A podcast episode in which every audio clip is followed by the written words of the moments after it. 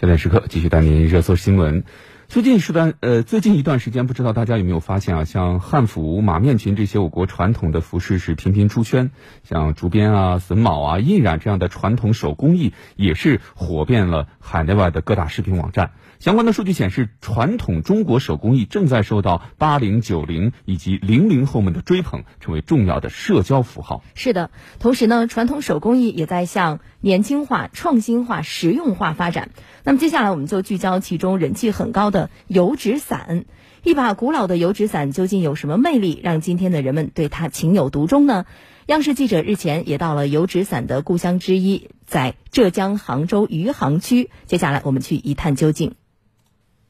新年里，杭州市余杭区的平遥老街热闹非常，很多游客都奔着余杭纸伞而来。知名度也很高的，质量好，他他纯手工做的。外甥外甥，你过来给他买一把，拍拍照挺好的。过年了，刚好可以看看小纸伞，拿回家作为摆件装饰，放在家里都挺好。五颜六色的纸伞是老街上最显眼的装饰。年轻女孩子穿着汉服拍照，手里还不忘撑起刚买的余杭油纸伞。可以来找老板定制一把伞，然后配上我们汉服的配色，我觉得应该是蛮搭的。配合过年的时间，还有一个自己的写真，是的，到时候发出来还是蛮开心的。眼下，这些古色古香的油纸伞不仅在国内热销，还接到了国外订单。很多地方都需要过年需要的红伞啊，包括结婚的时候，其实也用到很多红伞。国外的也有，他们而且会带到国外去送给他们的朋友。它的繁体，它是由很多个人组成的。纸伞是有多子多孙的意思，伞面是圆的，寓意着美满圆满的意思。余杭的油纸伞从清朝开始就远近闻名，而现在对于游客来说，到了余杭，除了逛逛老街、买把油纸伞，还要打卡这个图书馆。在这里，有很多运用了油纸伞等传统工艺制作的现代家具。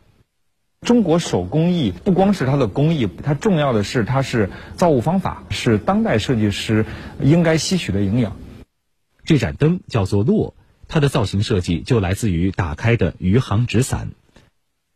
这把椅子叫做飘，用油纸伞的湿壶工艺制作而成。余杭油纸伞的魅力在这里延伸，特别是其中的传统技艺，引发了现代设计师的浓厚兴趣。在很多当代的设计师看来，油纸伞的手工艺是当地文化的体现。一把漂亮的油纸伞，伞柄是长在山里的竹子，伞面是当地特产桃花纸，借用大自然的力量，就可以手工制作而成，既实用又美观。嗯，很想拥有一把哈。其实这个传统手工艺火了，油纸伞也成为了潮品。呃，油纸伞伞面像丝绸一样是有光泽的，不仅漂亮，还很结实耐用。那么制作这样一把伞又有哪些门道？我们用了上百年的油纸伞，其工艺又是如何用在现代设计商品上呢？我们继续来听央视的报道。为了对纸伞有更深入的了解，记者决定跟着师傅们一起动手做一把油纸伞。做伞的第一步就是要上山寻找合适的竹子。做余杭纸伞的竹子有什么特点吗？五到六年以上的毛竹，你看，像这种，敲起来是很清脆的。好不容易找到了合适的竹子，老师傅告诉我们，制伞工序一共七十二道，我们才刚刚开始。锯竹。刮青、平头，下面我们要开始最考验手工的技术——劈骨。劈骨的关键在于均匀笔直，只能有一个竹节。这样一根直径十三厘米、长度半米左右的竹筒，要被劈成六十根伞骨，太粗太细都不行，而且尽量要做到根根笔直。我们的余杭纸伞有文献记载的时候，就是以坚固耐用而著称的，骨子里很刚强。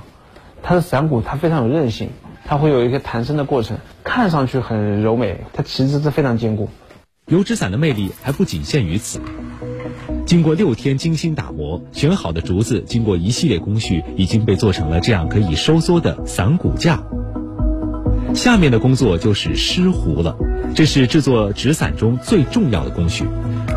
用胶水将桑皮、山皮等韧皮纤维为原料制成的整张皮纸湿透后，一层一层糊在伞骨上，好，拉直拉直，刷的不要很透。哎，好的好的。好，再拿一张这个小的，嗯，对齐，嗯，对齐。好，嗯，再刷一点，少少刷一点。好，少刷一点。嗯，好。我发现就是对齐这一步都非常的难，因为这个纸非常的湿啊。对于记者这样的新手来说，在伞面上贴上湿湿的一层薄纸就已经很困难了，还要做到平整服帖，而在这基础上还必须注意纸张和竹子的粘合，各处的胶水也要注意厚薄均匀，不然也会影响纸伞的最后成型。完成了湿糊技艺，我们的油纸伞也快要成型了。现在我们要开始最后一步，上桐油。油多了会产生油斑，油少了遇上大风大雨，伞面就有被击穿的可能。经过了多道复杂的工序，我们这个余杭纸伞总算是做好了，真的是太难了。嗯，没想到这个制作过程这么精致啊！对，油纸伞带来乡村的大变化，而这仅仅是越来越多中国传统手工艺受到追捧的一个缩影。还有很多出圈的传统手工艺就在咱们身边。我们通过录音报道了解一下。我是微陶匠人王文化。大家好，我是阿姆爷爷。王德文，我是张杰路，一名国风皮影艺术创作者。我是姚建平，从事苏绣已经四十来年。我的部分作品被中国国家博物馆、北京汉宫等等收藏。如何让皮影戏时髦起来？我把传统平面的皮影戏快在时尚，做成了 3D 立体的服饰，把他带到了海外的时装周走秀。听儿子说，视频啊发向国外了，很受大家的欢迎。我专注做微缩陶瓷。当我创造到五毫米的时候，这个小视频呢就火到了海外，外国的网友非常的震惊，怎么这么小？非常 nice。陶艺是中国传统的工艺，我希望通过自己的微陶，让更多的人了解中国的传统文化，学习老一辈的。这个先进经验，拍出更好的视频，让皮影和《山海经》从书里面走出来，从博物馆里面走出来，让更多的外国人看到以及喜爱我们的传统文化。用自己手上的小小的绣花针，吸引更多的年轻人，让中外人士了解的苏绣以及它所蕴含的文化内涵。祝大家兔年吉祥如意，全家幸福安康。我做了一个鸡蛋祥云玉兔瓶，呃，祝福大家新年快乐，吉祥如意。我做了一对灯笼，祝大家笑口常开，万事如意。马上就要过年了，其实家里边摆上这样一件传统工艺，或者说是很实用的传统工艺的作品，也是非常不错的。嗯，传统工艺还有创新的产品飞入寻常百姓家，也为公众提供了更多领略中华优秀传统文化魅力的机会，让中国手工艺更加的风靡海外。而现代的手工艺从业者正是这样。在看似纯粹的平凡的手工当中，孜孜不倦地传播着中国文化，讲好中国故事，让世界感知中国之美。